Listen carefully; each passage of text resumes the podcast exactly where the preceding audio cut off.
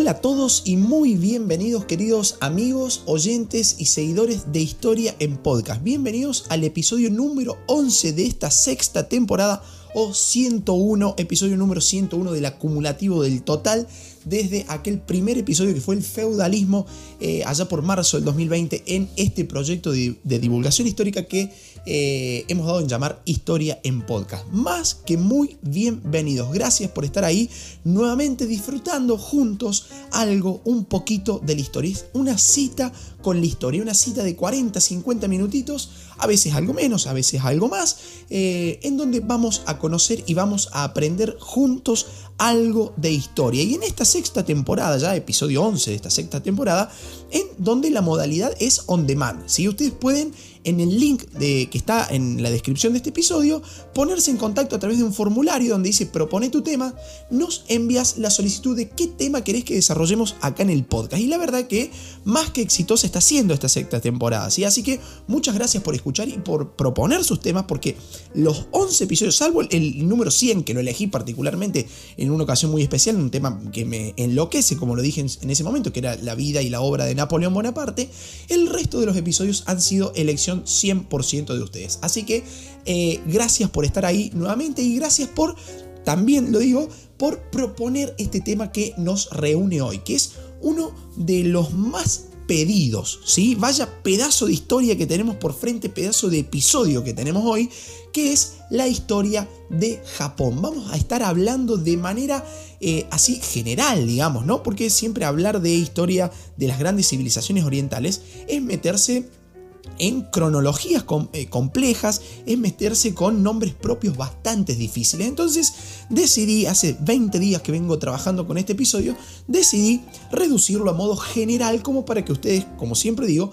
tengan un, panorama bastante, bastante abuelo de pájaro, digamos, ¿no? Porque pueden profundizar con montones de eh, libros, enlaces, notas y, todas estas cosas que encontramos en la web. No siempre digo, el episodio del podcast es como para aclarar una temática general, pero meterlos, digamos, hacerlos conocer una problemática específica, en este, caso la historia de Japón, que está muy pedida y que hay muy poco desarrollado en, en, formato podcast, digamos, ¿no? Entonces, gracias por solicitarlo porque me he tenido que poner a laburar casi un mes prácticamente en el desarrollo de este episodio que eh, insisto, eh, de manera general nos vamos a estar metiendo y repasando los grandes hitos de la historia de Japón, ¿sí? la historia del imperio del sol naciente. Así que los invito a ponerse cómodos y a disfrutar de una cita con la historia. En este caso, en el episodio de hoy, con la historia de Japón. Japón que tiene un origen que se remonta más allá de los 10.000 años de antigüedad, ¿sí? una sociedad y una cultura japonesa que se han desarrollado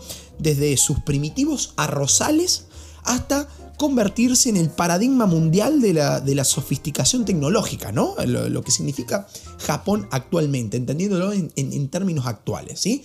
Un pueblo profundamente religioso, con una religiosidad con, múltiples deidades, en su gran mayoría extraídas de, de la naturaleza, de los fenómenos celestiales, con una mezcla entre, eh, entre el budismo importado de otras eh, civilizaciones, como la China, por ejemplo, o del shintoísmo, que ya vamos a estar desarrollando en el episodio de hoy, que han logrado captar estas religiones, eh, estas creencias, digamos, estas filosofías, a todos los grupos sociales, engendrando así una cultura bastante particular donde la alabanza de los dioses, el equilibrio entre la mente, el cuerpo, la meditación, tienen un lugar, un lugar privilegiado en la historia eh, de Japón. Una sociedad y un pueblo milenario que más allá de, los, de, los, avatares propios de la historia que hoy vamos a repasar juntos, eh, logró eh, sobrevivir logró hacer sobrevivir a esas, e, esas, tradiciones clásicas. Y no en vano hoy, entre rascacielos y robots japoneses, se pueden seguir observando kimonos, budas, pagodas. ¿sí? Es decir, estamos al frente de una cultura milenaria que logró conservar su herencia a través de los siglos como pocas civilizaciones han logrado hacer. ¿no? Y en eso la, las culturas orientales en general guardan un hilo conductor cultural que sobrepasa largamente a las culturas eh, occidentales, donde en culturas occidentales en donde mucho de lo que se escribe con la mano se va borrando con el codo, digamos, ¿no? Entonces, eh, en esto lo oriental tiene esta mística, tiene esta cuestión de, conservación de tradiciones, de rituales, de, hechos culturales que son muy importantes a analizar y que en el día de hoy vamos a, estar eh, repasando juntos. ¿sí? Allá en, Oriente, digamos, se, va a vivir, se va a vivir de otra forma. No significa esto ni, ni bien ni mal, ¿no? ¿Sí? Es simplemente otra forma, otro modo, con una honda herencia que vincula la cultura con las tradiciones propias de un pueblo que ha sobrevivido al paso de los años, ¿no? Y a los enfrentamientos, eh, tanto internos como externos, que, eh, en, cuales, en los cuales muchas veces le han querido imponer un cambio, pero que asimismo logró sobrevivir. Y si bien es cierto que la civilización japonesa se situó desde sus orígenes en un territorio sumamente reducido, logró constituirse más allá de esto en una de las más antiguas del planeta, ya que su desarrollo, como les decía recién, ronda los 10.000 años de antigüedad. Y en estas rarezas del Oriente, digamos, rarezas, eh, esto valdría la pena analizarlo antropológicamente, ¿no? Pero digo, en, esta, en esto que como que no terminamos de entender cierta cosa de, Oriente, digamos, ¿no? Hay algo, hay una mística, insisto en esto, que nos vuelve locos. Aparte, hay una parte de la historia mundial que está completamente centrada en, en, Occidente, no en vano. Imagínense este mismo podcast, nomás episodio 100, 101 y recién ahora estamos introduciendo un tema de cultura oriental, digamos, ¿no? Entonces hay como esta cuestión de eh, la historia parece que la escriben los occidentales. Entonces hay algo ahí de misterio, un, halo de, misterio, de, qué sé yo, este, de este, misticismo, ¿no? Entonces que nos despierta esta curiosidad y que espero estar a la altura para poder eh, desarrollarlo en este resumen que he preparado eh, para, para el episodio de hoy si hablamos de Japón, debemos hablar en primera instancia de su geografía, una geografía bastante... Eh, no es extraña la palabra, pero sí eh, compleja al menos, porque Japón está formado por un, por un ramillete de, más de 3.000 islas en un sector conocido como el Anillo de Fuego del Pacífico. Y en su territorio predominan fundamentalmente las cadenas montañosas, a tal punto que más del 70% de la población japonesa se encuentra ubicada en los centros urbanos que se desarrollan sobre las costas del país. Y va a ser justamente esa cercanía del mar, esa cercanía al mar, perdón, la que le ha aportado a Japón una enorme riqueza económica, un gran intercambio comercial y cultural que asimismo no le entorpeció nunca sus ramas de producción autóctonas como la eh, rama agrícola y la rama industrial, ¿verdad? De hecho, los inicios de la sociedad japonesa y por lo tanto también de su historia, eh, se remonta al Paleolítico, a la edad de piedra prehistórica. El desarrollo de Japón se puede dividir eh, en tres grandes periodos prehistóricos, digamos, no del Japón antiguo, vamos a decir. Del Japón prehistórico tenemos tres periodos una etapa paleolítica y precerámica, es decir, todavía no, existía la cerámica. La aparición de la cerámica, recuerden, esto lo hemos hablado en, varios episodios anteriores, la aparición de la cerámica va de la mano con el sedentarismo y con la aparición de la agricultura. Es decir, que si yo estoy hablando de paleolítico, estoy hablando de sociedades nómades y depredadoras, que todavía no, tienen una producción, eh, al menos a gran escala, de alimentos. ¿sí? Bueno, esta, esta etapa paleolítica y precerámica va a ser previa al 10.000 a.C. en la historia de Japón. Posteriormente va a venir el periodo Jomón entre el 10.000 y el 250 a.C. ¿sí? Y por último el periodo Yayoi entre el 250 y el 300, el 250 a.C., perdón, y el 300 después de Cristo. De, Cristo. Después de, estos periodos va a sobrevenir la etapa Kofun entre el 300 y el 700 después de Cristo, la cual es considerada como la etapa de transición a la era histórica. ¿no? Entonces vamos a hacer un breve repaso por estos periodos prehistóricos de la vida de Japón, con mucha paciencia, con mucha tranquilidad, porque son nombres propios que no a los cuales nuestro oído no, no está acostumbrado, digamos, ¿no? Imagínense si nuestro oído no está acostumbrado, lo que me va a costar a mí pronunciar todas estas cosas que tenemos en el episodio de hoy, que insisto, he tratado de ser lo más generalista y breve posible para que ustedes se lleven un pantallazo general de la historia de Japón. Después cualquier duda, cualquier consulta, me escriben por nuestro Instagram, eh, Historia en Podcast, ahí nos encuentran y me dicen, Luca, la verdad, eh, me pareció buenísimo el episodio de Japón o me, me pareció que te quedaste corto en esto, me pareció que... Eh, debes estudiar japonés para, para, poder pronunciar un poquito mejor las cosas, ¿no? Pero bueno, allá vamos. La invitación queda hecha para que se unan también a nuestro Instagram. Repaso entonces de las etapas prehistóricas de la vida de Japón. Hacia el 10.000 a.C. va a comenzar el periodo Homon, caracterizado básicamente por eh, una, una economía de subsistencia, básicamente por la caza, la pesca, la recolección y una muy, pero muy, pero muy incipiente agricultura. Recién hacia el 4500 a.C. aparece la cerámica. Entonces ahí empezamos a tener algunos, algunas pistas de que la sociedad en Japón comenzó o mejor dicho, la cultura japonesa eh, prehistórica comenzó a tener ciertos rasgos de sedentarismo. Después de este periodo, los habitantes de Japón comenzaron a tener contacto con pueblos vecinos, sobre todo con la cultura china y la cultura coreana. Ahí va a empezar el periodo Yayoi y va a ser de ese intercambio cultural, eh, sobre todo con China, de donde van a aparecer nuevas técnicas de cultivo y que van a traer aparejadas también la difusión de los arrozales, del cultivo del arroz, lo cual, como ya sabemos, inicia eh, la agricultura e inicia el sedentarismo. Desde entonces vamos a hablar de la vida sedentaria en la cultura japonesa. Pero asimismo va a haber poblaciones costeras que van a optar eh, por una economía fundada en, en, la riqueza que se puede extraer del mar. Por ejemplo, lo que estaba pasando en la zona de Okinawa. Y va a ser durante este periodo Yayoi cuando surgió una religión propia de Japón que fue el shintoísmo, surgida a partir de la creencia popular en el, eh, en el animismo, ¿sí? En, la presencia de ánimas, ¿sí? expresada en el culto de los denominados kami, algo así como la encarnación de los dioses, de los espíritus de la naturaleza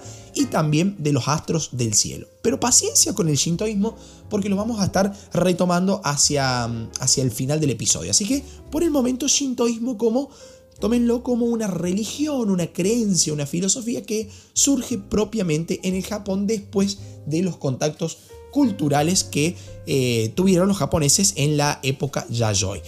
Ya para el periodo Kofun, entre el 300 y el 710 después de Cristo, se van a comenzar a ver ciertas jerarquizaciones sociales y una dominación política bastante más consolidada. Recordemos que estamos en el periodo de transición a la etapa histórica. Durante este periodo va a ser en el cual se consolida un sistema de dominación basado en clanes familiares que van a establecer eh, algo así como una, una, amplia burocracia administrativa y un, un poderío militar propio, que va a ser esencial para entender uno de los puntos más relevantes de la historia de Japón, que va a ser el feudalismo japonés, que vamos a analizar un poquito más adelante. ¿no? Em, en la religión de, Yamato, por ejemplo, va a surgir durante este periodo Kofun una familia imperial que centralizó el poder de los principales clanes que existían eh, en esta etapa, ¿sí? Eh, que justamente va a ser esta, esta, que va a llevar el nombre de la misma región, ¿sí? la región de, Yamato.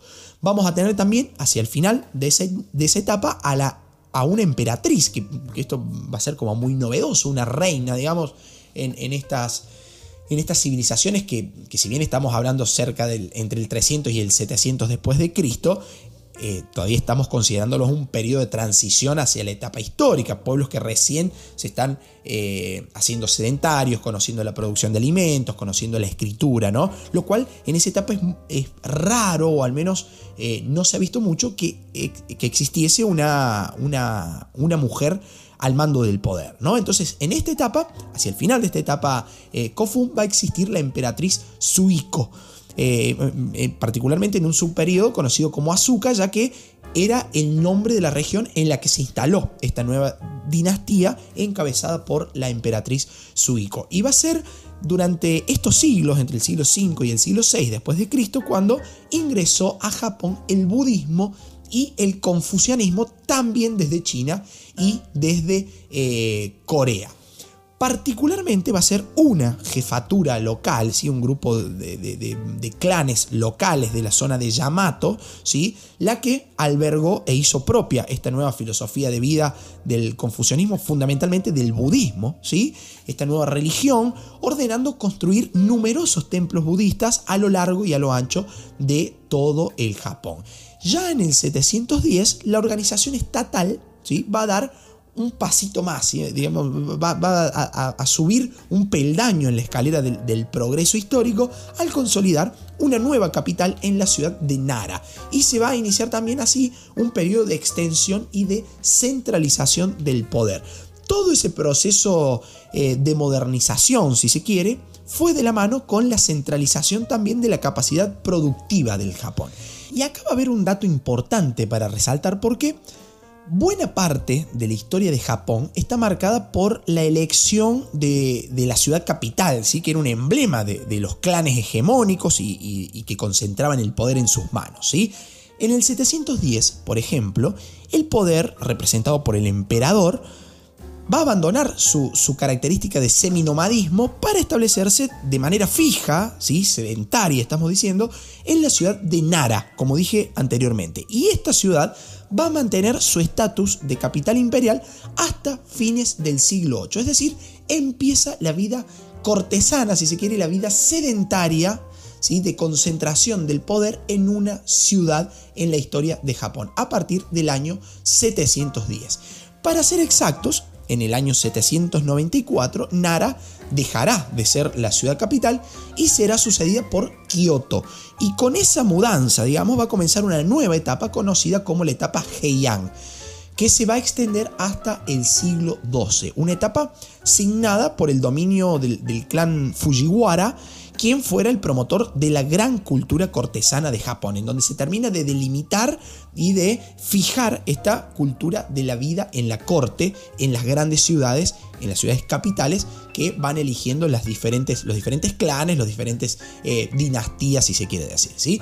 Ya a mediados del siglo XII se va a desatar en Japón una guerra civil muy violenta, siempre en relación a la, lucha por el control del, del, poder, ¿no? Guerra que fue promovida también por los denominados shogunes, algo así como los jefes provinciales eh, con, poder militar, poder económico, poder político, algo que nosotros acá en, la historia argentina, digamos, le llamaríamos los caudillos, ¿sí? Para que ustedes más o menos hagan una, una analogía. Si me está escuchando algún especialista en historia en Japón, va a decir, eh, no puede hacer esa comparación. Digo, es un podcast de divulgación como para que más o menos entendamos cómo funciona a grandes rasgos, cómo funcionaba a grandes rasgos la cultura, la sociedad y la historia japonesa para, para el siglo XII. Y desde entonces el poder va a ser desde el siglo XII en Japón siempre inestable y fue trasladándose de familia en familia hasta la llegada de la familia Ashikaga, la cual fue la encargada de lograr un, cierto periodo de paz y de estabilidad política, no solo interna, sino también externamente, ya que va a lograr impedir, por ejemplo, las invasiones del, del mongol Kublai Khan a finales del siglo XIII. Pero todo lo que empieza termina, ¿no? Esto ya lo sabemos en historia, ya a esta altura lo tenemos más que claro, y en el año 1573 los Ashikaga fueron destronados y los shogunes, estos jefes provinciales con poder político, militar y económico, consagraron el poder a la familia Tokugawa, que fue la encargada de dirigir los destinos de Japón entre los años 1604 y 1867. Este periodo Tokugawa tuvo como rasgo distintivo, digamos así, una paz bastante perdurable en el, tiempo, que se vio interrumpida solo a mediados del siglo XIX, cuando los Estados Unidos forzaron a los shogunes a aceptar determinados convenios comerciales, lo cual supuso una casi irremediable occidentalización, digamos bien, del Japón. Así transcurrió la historia de un Japón que cada vez fue perdiendo más terreno frente al avance occidental hasta que en 1867 el último Shigun Tokugawa fue depuesto, dándose inicio a un periodo eh, reformador conocido como el periodo Meiji, del cual hablaremos también un poquito eh, más adelante. Lo importante ahora es saber y que quede claro, digamos que esa modernización de Japón en la que se incluyeron y se abarcaron prácticamente todos los aspectos de, su sociedad y su cultura, incluyendo la política, la economía, obviamente, estuvieron acompañados paradójicamente por una sucesión de acontecimientos bélicos, de guerras, durante, eh, durante el, siglo XIX, finales del siglo XIX, mediados del siglo XX, por ejemplo, Japón se va a ver envuelto en una serie de conflictos casi siempre de, tipo eh, expansionista, ¿no? Como lo fueron eh, solamente por nombrar algunos, las guerras chino-japonesas entre 1894 y 1895, la guerra eh, ruso-japonesa de 1905, guerra que aparte, digamos, un paréntesis acá, es esencial para entender la revolución rusa del año 1905, en donde se van a, originar los soviets, por ejemplo, en la Rusia zarista, ¿sí? Eh, todo motivado por esta guerra ruso-japonesa, una disputa de territorios ahí muy importante y que alguna vez podemos estar desarrollando acá en el podcast. Posteriormente a esto, Japón se va a involucrar en la Primera Guerra Mundial, después también en la Segunda, de acuerdo a una estrategia que tenía como objetivo controlar la zona del Pacífico, lo cual lo va a llevar también a, ocupar eh, varias islas. Y en ese contexto se debe entender, por ejemplo, la invasión a China en el año 1937, los posteriores choques con Estados Unidos, ya en plena Segunda Guerra Mundial, que van a terminar con, de manera catastrófica, digamos, con los bombardeos eh, nucleares a las ciudades de Hiroshima y Nagasaki en el año 1945. Pero, si no digan, che, ¿qué? ¿Ya me vas a terminar el episodio? No, no, no, no. Esto fue así como un repaso muy breve, muy, a, muy abuelo de pájaro, agarrando con una topadora la historia de Japón, ¿no? Eh, en el cual decidí enlazar algunos de los puntos más importantes de su cronología, de su historia, de su vida como civilización. Ustedes, como siempre digo, pueden profundizar en donde quieran. Y si tienen dudas, me pueden escribir y vamos eh, saldando ahí algunas cositas que obviamente han, han, han, quedado perdidas en esa cronología que realicé, porque si no estaríamos eh, años hablando de la historia de Japón, que como decimos, una civilización que eh, tiene más de 10.000 años de antigüedad, ¿no? Pero bien, hay dos puntos eh, en los que la historia de Japón particularmente se vuelven muy interesantes desde la óptica histórica y los cuales fueron muy pedidos por ustedes en esta temporada on demand. ¿sí? ¿Cuáles son estos temas? El feudalismo japonés y las reformas Meiji. Mucha gente me ha escrito para cuándo un episodio del podcast en donde hables del Japón feudal, del feudalismo japonés, de las reformas Meiji. Entonces digo, bueno, vamos a meter en un solo episodio algo así como un paneo general de toda la historia de Japón, en donde profundicemos particularmente en feudalismo japonés y en las reformas Meiji. Y aquellos que no conocen mucho de la historia japonesa seguro se preguntarán, ¿cómo?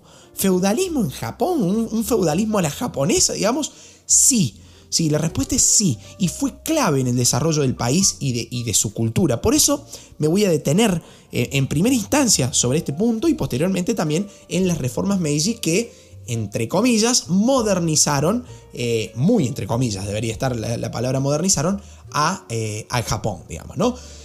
¿Qué es esto del feudalismo japonés? Bien, resulta que entre los siglos XII y XVII, se desarrolló el periodo clásico del feudalismo japonés, un periodo marcado por cambios políticos, sociales y económicos de gran envergadura, de gran tamaño, ¿sí? de, una importancia histórica eh, muy grande para eh, el, acontecer del Japón. ¿no? Entre esos cambios sobresale el papel cada vez más importante de una aristocracia militar provincial conocida como Bushi. Ese era el nombre por el cual muy dignamente entre sí mismos se conocían a los que nosotros llamamos samurái. El término samurái fue una definición que otras clases sociales le dieron a este grupo que comenzó a desempeñar funciones administrativas, políticas y sobre todo militares, desplazando paulatinamente a los sectores eh, civiles.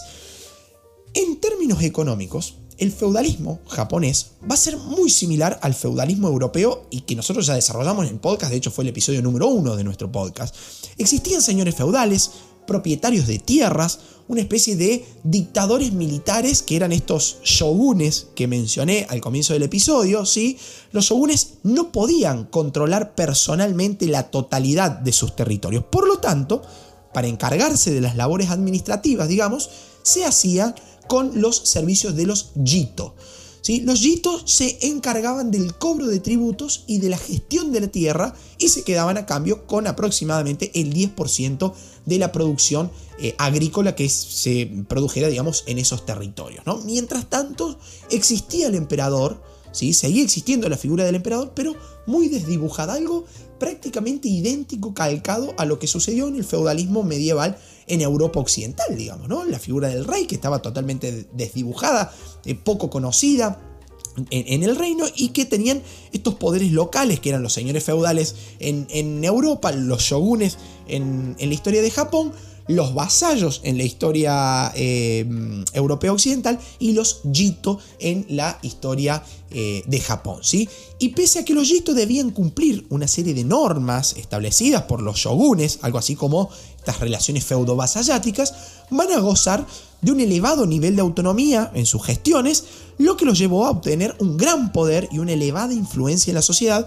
a tal punto que incluso muchos de ellos llegaron a convertirse en propietarios de grandes, de enormes, grandísimas extensiones de tierra. Y en ese marco va a ser el que surgen los samuráis, que eran los encargados del control militar de los señoríos, de las tierras, de los shogunatos, vamos a ponerle el nombre, ¿sí?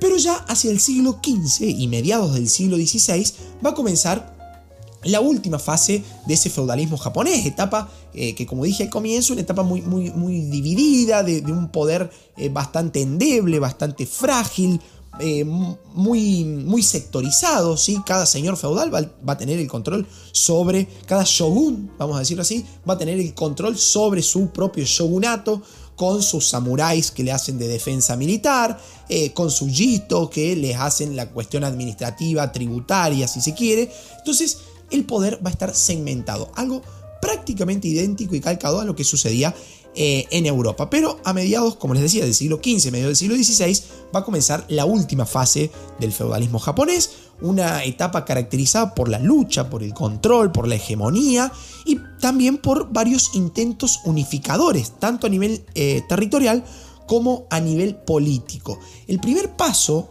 para unificar el imperio tras el, llamado periodo Sengoku o el periodo de estado de guerra, ¿sí? así lo van a encontrar si lo googlean, periodo que se desarrolló entre el año 1478 y el año 1573, eh, va a ser el intento realizado por Oda Nobunaga, ¿sí? Eh, ¿Qué hizo este tipo? Va a intentar unificar todos esos shogunatos eh, separados que existían en Japón, ¿no? Entonces, es decir, tenemos que volver a unificar el imperio. La, figura del emperador tiene que volver a controlar un Japón unido territorial y políticamente, cosa que no estaba eh, sucediendo. Pero en su intento de llegar a la restauración imperial, Nobunaga sufrió la traición de uno de sus jefes militares, un nombre sumamente difícil, me, voy a tomar el atrevimiento de leerlo, ¿sí? Akechi Mitsuhide, por lo cual el líder, ¿sí? Nobunaga, el líder unionista, por así decirlo, decidió quitarse la vida por medio de un ritual de, suicidio conocido como seppuku o también como harakiri, ¿sí? que era eh, esta, esta, este ritual de, de mm, suicidio, perdón, en donde se respetaba el, honor de aquella persona que se iba a quitar la vida, en donde con una espada se cortaba el vientre o directamente se la clavaba en, su estómago, ¿no? Hay, una película aparte muy conocida que recomiendo que se llama también Harakiri. Bien, eh, también van a existir otros intentos posteriores a, Oda Nobunaga, estos intentos unificadores, eh, que eh, intento de Nobunaga que va a terminar fatal, digamos, ¿no? Pero después de él van a venir, por ejemplo, Toyotime Hideyoshi y posteriormente también Tokugawa Ieyasu. Y con esta llegada del clan Tokugawa eh, al poder en el año 1603, como mencioné eh, anteriormente, la sede de gobierno se va a establecer en la ciudad de Edo aunque el monarca seguía viviendo en Kioto. Y ustedes dirán, ah, mira vos, qué bueno, eh, ¿por qué dirá esto? ¿De dónde viene este dato? Bueno, porque esa ciudad de Edo, ¿sí? sede del gobierno Tokugawa, fue rebautizada en el año 1868 con el nombre de Tokio, que significa capital del este. Y posteriormente, con la etapa que vamos a ver a continuación, referida a las reformas Meiji, se va a mudar también el emperador a la ciudad de Tokio, convirtiéndola en la capital del país. Un proceso que había iniciado a comienzos de 1600 con la llegada de los Tokugawa al poder y que va a significar en cierta forma algo así como el comienzo del fin del eh, feudalismo eh, eh, del feudalismo japonés. ¿Sí? Ahora sí, ya con, el, con el final de este feudalismo japonés, que termina casi de igual manera que el feudalismo europeo, con un proceso de auge de la vida urbana, con la concentración del poder imperial en una gran ciudad y sobre todo en pocas manos, los señoríos feudales fueron poco a poco desapareciendo para dar origen a una era de grandes cambios en la historia de Japón, que fue la era de las reformas Meiji. Esta era Meiji fue la encargada de poner el punto final al Japón feudal y de dar también eh, el origen al inicio de la modernidad en Japón. ¿sí? Las reformas en, el plano político, por ejemplo, van a desmantelar la sociedad de castas, los privilegios de, de los samuráis, a la vez que impusieron un sistema político nuevo basado nada más y nada menos que en una constitución nacional y en la acción de partidos políticos. O sea, un paso mucho más adelantado de lo que significó el traspaso del mundo feudal al mundo moderno en la propia Europa occidental, ¿no? Eh, al mismo tiempo, en, estas reformas Meiji se va a comenzar a perfilar un amplio desarrollo industrial en todo el Japón que comenzó a catapultarlo como una auténtica, una, auténtica potencia, sí, digo bien, digamos una punta de flecha en lo que es la cuestión eh, del desarrollo industrial eh, tecnológico de la historia de Japón. Y llegado a este punto, muchas son eh, las, las comparaciones que podemos hacer entre la historia occidental y la japonesa. Japón se va a sacudir, digamos así, los últimos resabios del feudalismo de igual manera que sucedió en Europa. ¿Cómo sería esto? Explico. En Europa los reyes se aliaron con los burgueses que habían comenzado a ganar dinero con el desarrollo del comercio en las grandes ciudades o en los burgos, con el objetivo de ganar más dinero ellos y de unificar el territorio y el poder por parte de los reyes. ¿no? Ahora bien, en Japón sucede algo similar, porque frente al ímpetu reformista de los dirigentes de la llamada era Meiji, se van a alzar varias voces y varias fuerzas en contra de ellas, fuerzas representativas de los sectores más, más tradicionalistas, enemigos de mover estas estructuras del Japón feudal, ¿no? Entonces, ¿qué hicieron los nuevos dirigentes? Se aliaron con los grandes banqueros de Osaka, de la ciudad de Osaka, para conseguir el apoyo económico necesario, mientras que por su parte los banqueros multiplicaban sus ganancias contribuyendo con este proceso industrializador del país y con el equipamiento del nuevo ejército y de la, armada, que fueron sin duda los principales motores de la economía expansionista de la nueva etapa japonesa, ¿no?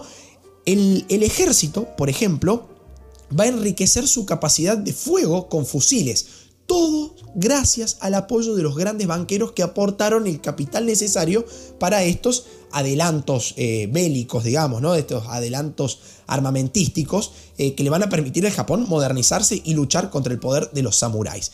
Y entre las primeras victorias del ejército japonés se cuenta la obtenida contra la revuelta antirreformista del año 1877 que logró liquidar de manera definitiva casi a la casta samurái. Y en este sentido de modernización, el ejército japonés se formó siguiendo los lineamientos de los ejércitos de Francia y de Alemania, ¿sí? Y comenzó a aparecer el sentido del nacionalismo, de la defensa de lo nacional, de lo que es único y común a todos los habitantes de un mismo suelo, de una misma nación, vamos a decirlo así, lo cual involucraba a todos los habitantes del país. Algo muy similar, insisto, a lo que sucedió en Europa con el surgimiento del Estado moderno. Este eh, sentimiento nacionalista, digamos, ¿no? De, nos une esto de decir somos, eh, eh, somos algo, somos franceses, somos alemanes o en este caso somos japoneses que luchamos contra estos tipos que sectorizan el poder, que lo embargan para sí mismos y lo usufructúan en base a sus propios intereses, ¿no? Ahora bien, ¿Cómo fue posible que Japón se quitara de manera tan rápida, tan elocuente, además de una manera eh, tan estrepitosa, se quitara de encima al feudalismo, algo que en Europa llevó 400 años más o menos, ¿no? Sin dudas, la madre de todas las reformas de la era Meiji, que significó el fin del feudalismo y la modernización del Japón, fue la creación de un ejército moderno.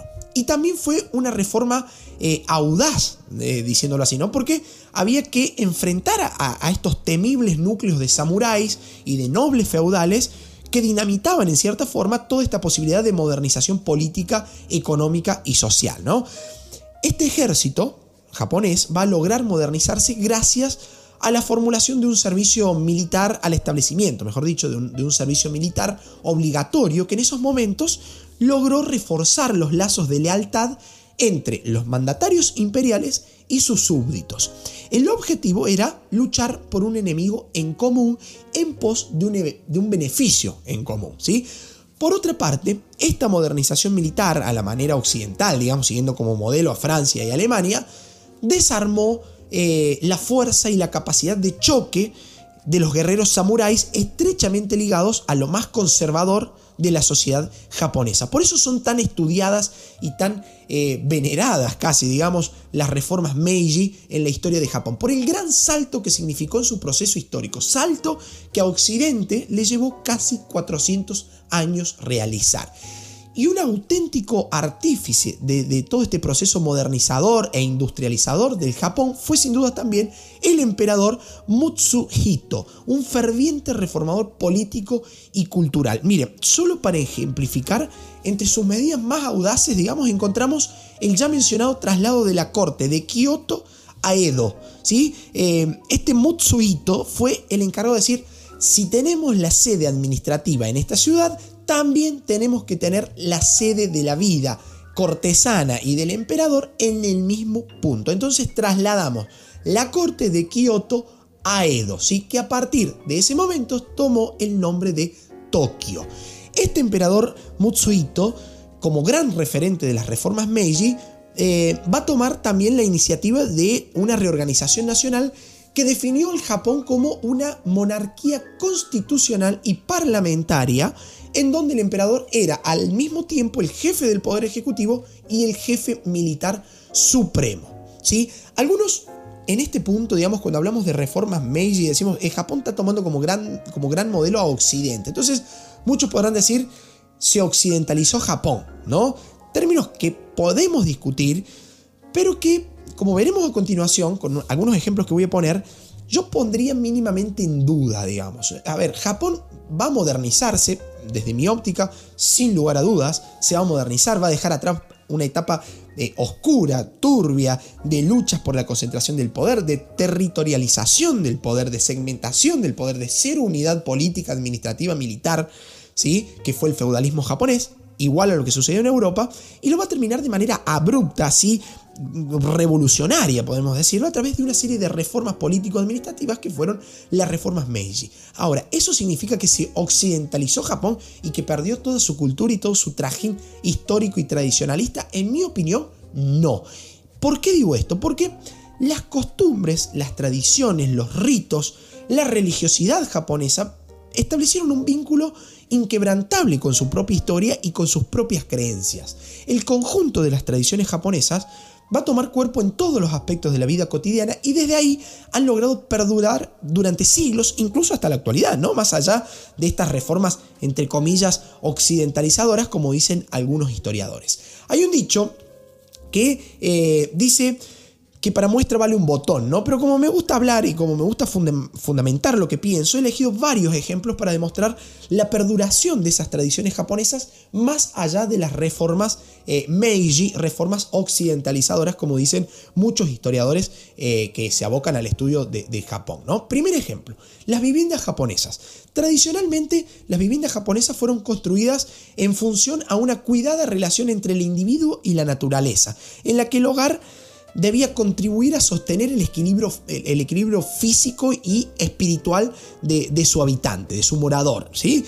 Desde tiempos remotos, los japoneses recurrieron a la madera como el elemento base para la construcción de sus viviendas, con sistemas de cerramientos eh, corredizos para poder hacer más funcionales los espacios y modificarlos a su antojo cuando sea necesario.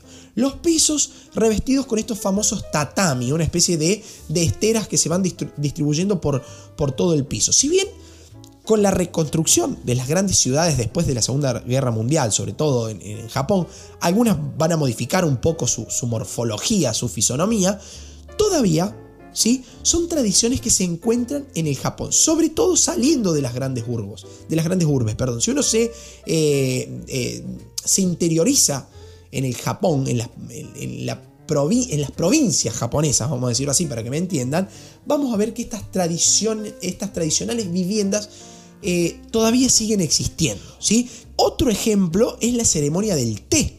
¿sí? Eh, segundo ejemplo que elegí, ceremonia conocida como el Chanoyu. Eh, y que gira en torno a la presentación y la forma de servir y de beber el té, el té verde en polvo particularmente conocido como matcha. Si bien el té no es típicamente japonés, sino que fue introducido ahí por, por, eh, em, los chinos, por la influencia china en torno al, siglo VIII, y contacto cultural con China que hemos hablado al comienzo de este episodio, el té se va a convertir en una tradición que aún, aún hoy perdura más allá de todas las modernizaciones que ha sufrido o ha beneficiado eh, la, historia japonesa, ¿no? También la alimentación frugal, ¿sí? que busca un equilibrio orgánico con el arroz blanco a la cabeza como base de, la, de la comida japonesa al igual que el pescado, tanto cocido como crudo, una alimentación poco grasa con ingredientes escasos, sencillos, ¿sí? Cuestiones tradicionalistas y culturales que no se han visto afectadas con la modernización de Japón. Otro ejemplo es el ikebana, ¿sí? el arte floral por excelencia, una de las tradiciones más antiguas del Japón originada en las ofrendas budistas. Con la vestimenta va a pasar lo mismo. Otro ejemplo, el kimono, ¿sí? como la más representativa de, todas las vestimentas japonesas, tanto para hombres como para mujeres. Las artes marciales, la meditación y un largo etcétera, digamos, seguiría eh, ejemplificando esta posición al respecto de la occidentalización o no de la cultura, de la vida y de las tradiciones japonesas. En fin, párrafo aparte en la historia de Japón es la situación de las mujeres, ¿sí? A lo largo de todos los siglos que abarca la, historia del Japón. El Japón mm, em, antiguo, ¿sí? el Japón antiguo, por ejemplo, va a desconocer en torno al análisis de, la vida de las mujeres, digo, va a desconocer la igualdad entre hombres y mujeres. La mujer allí debía cumplir estrictamente las más eh, diversas funciones en el hogar, en los campos y en la corte. Tareas abrumadoras y, sin autoridad propia, ¿no? Sin, sin, poder de decisión. Allí aparece también, cuando analizamos la, mujer en la historia de Japón, aparece la mujer samurái, que se ocupa tanto de los quehaceres hogareños, domésticos, como así también del atuendo, de la conservación del atuendo del señor, del samurái. Incluso cuando el samurái eh, masculino, digamos, estaba en campaña, era la mujer samurái quien debía responder y responsabilizarse de la seguridad y de la, defensa de la casa, ¿sí? apelando a las armas que tuviera en ese momento, ¿sí? armas que por lo general eran el arco y flecha, incluso si perdían su posesión se, en, un sentido honorífico, digamos, para no perder el honor, se terminaba suicidando, ¿no? Porque consideraba que eh, perder la posesión en, falta del samurái, esta mujer samurái había fallado, ¿sí? En la conservación de aquello que le pertenecía. Otro análisis eh, merecen también dentro de, dentro de la historia de, eh, de Japón las denominadas geishas, ¿sí? caracterizadas como auténticas especialistas en el entretenimiento artístico, lo que las diferenciaba de las cortesanas profesionales que ofrecían servicios sexuales propiamente dichos, ¿no? por ahí hay una confusión en esto en torno a la figura de las geishas. Las geishas eran expertas en música, en danza, incluso en la narración de historias, por lo tanto eran muy requeridas dentro de la corte. Y un dato que se conoce poco es que las geishas durante un tiempo convivieron con sus pares masculinos, conocidos como los kokan, pero esa tradición poco a poco decayó hasta casi eh, desaparecer, ¿no? Pero tenían sus pares masculinos. ¿Y qué pasaba con las mujeres del pueblo? ¿sí? Las mujeres, eh, las mujeres eh, comunes, vamos a decir así, las mujeres que eh, eran la gran mayoría en el, Japón en esos momentos. ¿sí?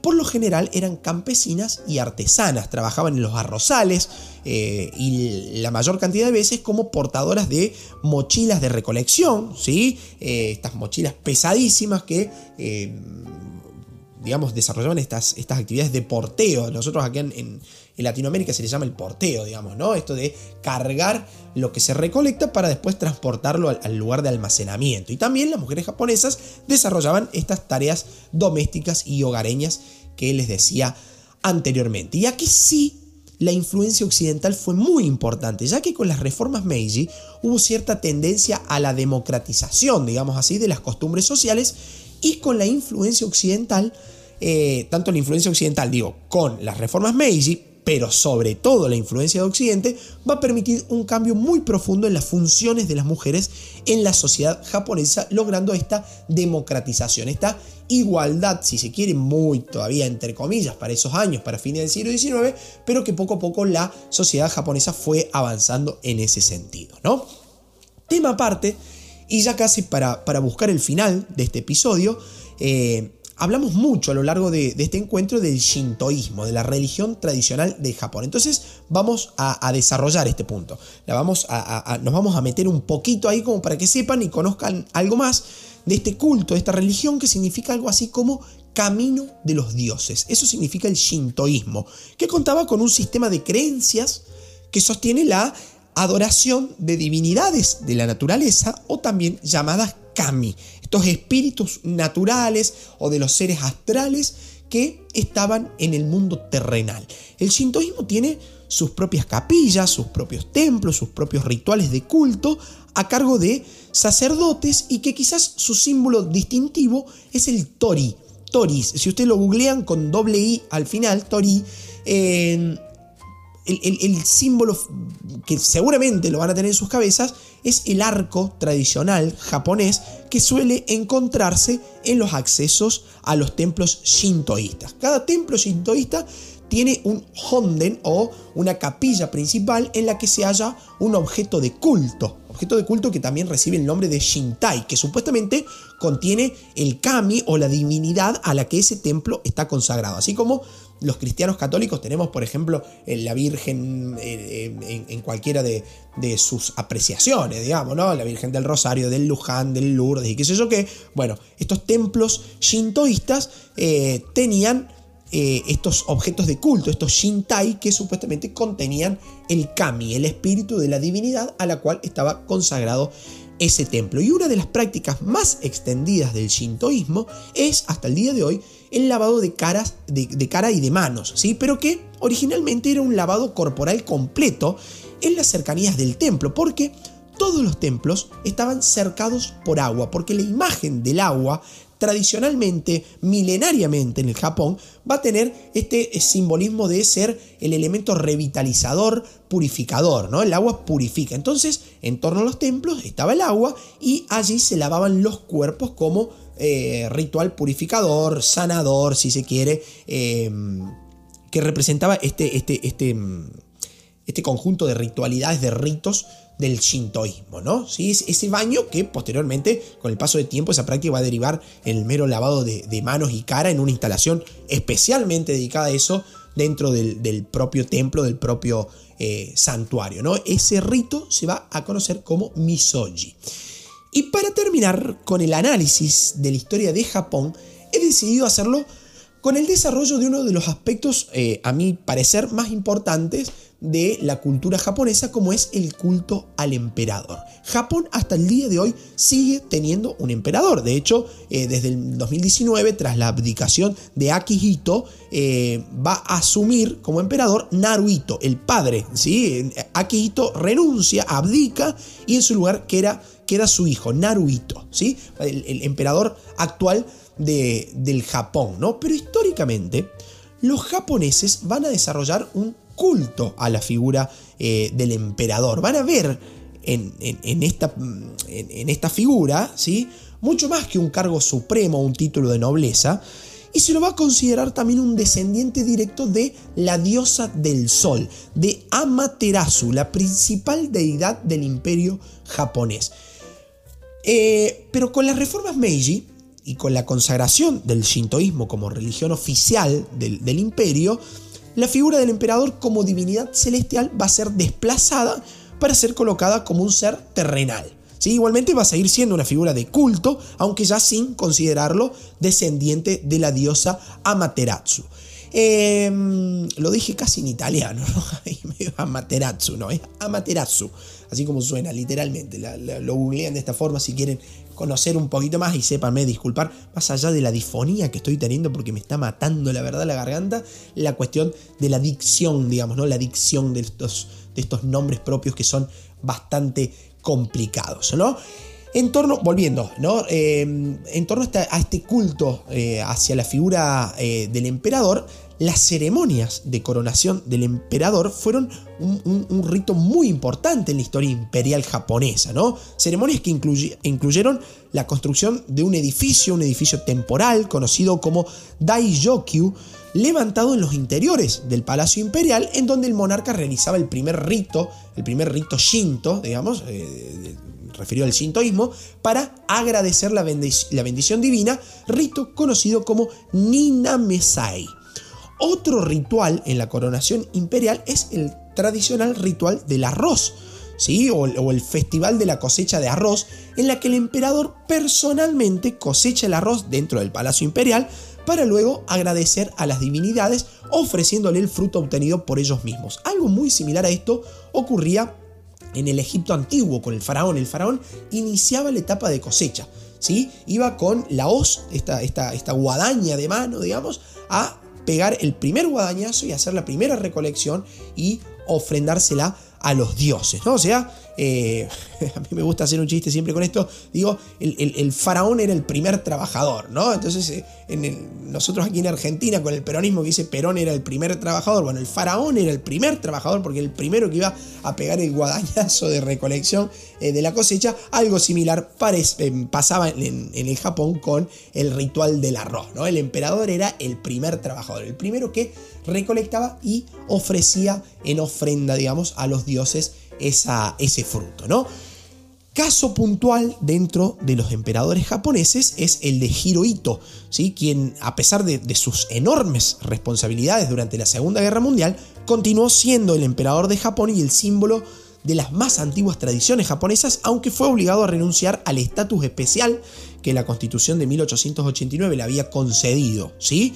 Eh, había asumido en el año 1926 y falleció en el año 1989. Hirohito que no quería rendirse en la Segunda Guerra Mundial, duro de, reconocer la derrota, hasta que eh, terminamos con estas catastróficas bombas de Hiroshima y Nagasaki en el año 1945. Japón que le pusieron dos bombas que lo destruyeron, ¿sí? En, el 45 y en el traspaso de apenas 30-40 años termina convirtiéndose nuevamente en una gran potencia industrial tecnológica y de la más alta performance a nivel eh, industrial e internacional, ¿no? O sea, un, Japón que nos deja unos mensajes ahí muy profundos y que eh, bueno, espero haber estado hoy en este episodio a la altura de lo que ustedes me han estado pidiendo. Un repaso general de la historia de Japón, con nombres muy difíciles, con cronologías por ahí medias complejas, pero que bueno, he decidido resumir en este episodio, que la verdad no sé cuánto durará, pero debe estar en torno a los 45 minutos,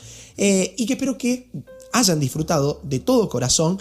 Eh, y que bueno, haya podido, haya podido cumplir sus expectativas, ¿no? Para todos aquellos que han estado pidiendo eh, el tratamiento de este tema y que poquito a poco voy a ir yendo hacia algo de cultura oriental, eh, a, analizar el Islam, el imperio bizantino, la historia de la China milenaria, de India, ¿sí? cosas que de, de Rusia también. Entonces, poquito a poco nos vamos a ir metiendo también en algo de, cultura oriental porque eso es lo que ustedes están solicitando. Igualmente, si quieren a cualquier otro tema, se meten en el link eh, que está en la descripción de este episodio y me dicen, eh, mira, preferiría, eh, completan el formulario, preferiría que hablaras de tal tema. Leo completamente todos los mensajes que llegan ahí, a esa planilla, o que llegan también a mi Instagram, ¿sí? Historia en Podcast, en donde pueden eh, conseguir los libros de la temporada 1 y 2. Hemos estado recibiendo en estos días eh, la tercera edición ya de los libros, así que pueden contactarse y colaborar también de esa forma con eh, este proyecto de divulgación histórica gratuito que es Historia en Podcast.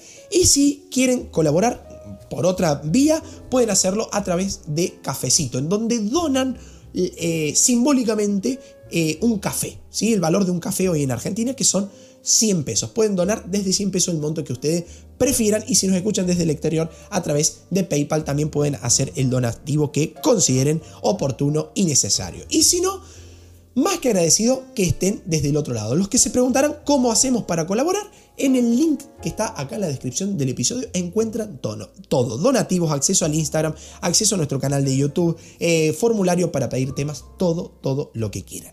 Queridos amigos, Espero haber eh, complacido sus intereses históricos sobre, sobre el desarrollo de la historia de Japón. Los espero, como siempre, en un nuevo encuentro con la historia aquí en Historia en Podcast. Hasta un próximo encuentro. Chau, chau.